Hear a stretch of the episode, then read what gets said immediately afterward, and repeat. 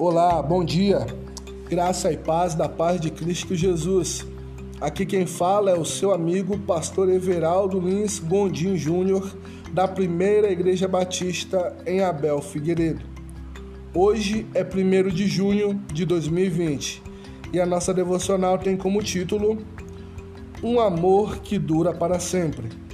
Abra sua Bíblia no livro de Salmos, capítulo 136, versículo 1. Deem graças ao Senhor, porque Ele é bom e o seu amor dura para sempre. O amor de Deus é algo que rompe o tempo e não há como se medir. Como classificar este amor? Amor que vence a morte, supera a dor, perdoa e cura. Outra característica deste amor é que ele dura para sempre. Diante deste amor incondicional, por que às vezes nos sentimos só? Se o amor de Deus dura para sempre, porque temos momentos de tribulação? Essa, como outras perguntas, já devem ter passado por nossa cabeça. O amor de Deus não diminui e nem nos abandona. O que acontece é que muitas das vezes nos afastamos de Deus por causa do pecado, e justamente o pecado bloqueia e nos afasta deste amor. Mas não fique triste, existe uma forma de voltar aos braços do Pai será necessário esforço, humildade e coração aberto. Deus é misericordioso e já nos perdoou de todo pecado.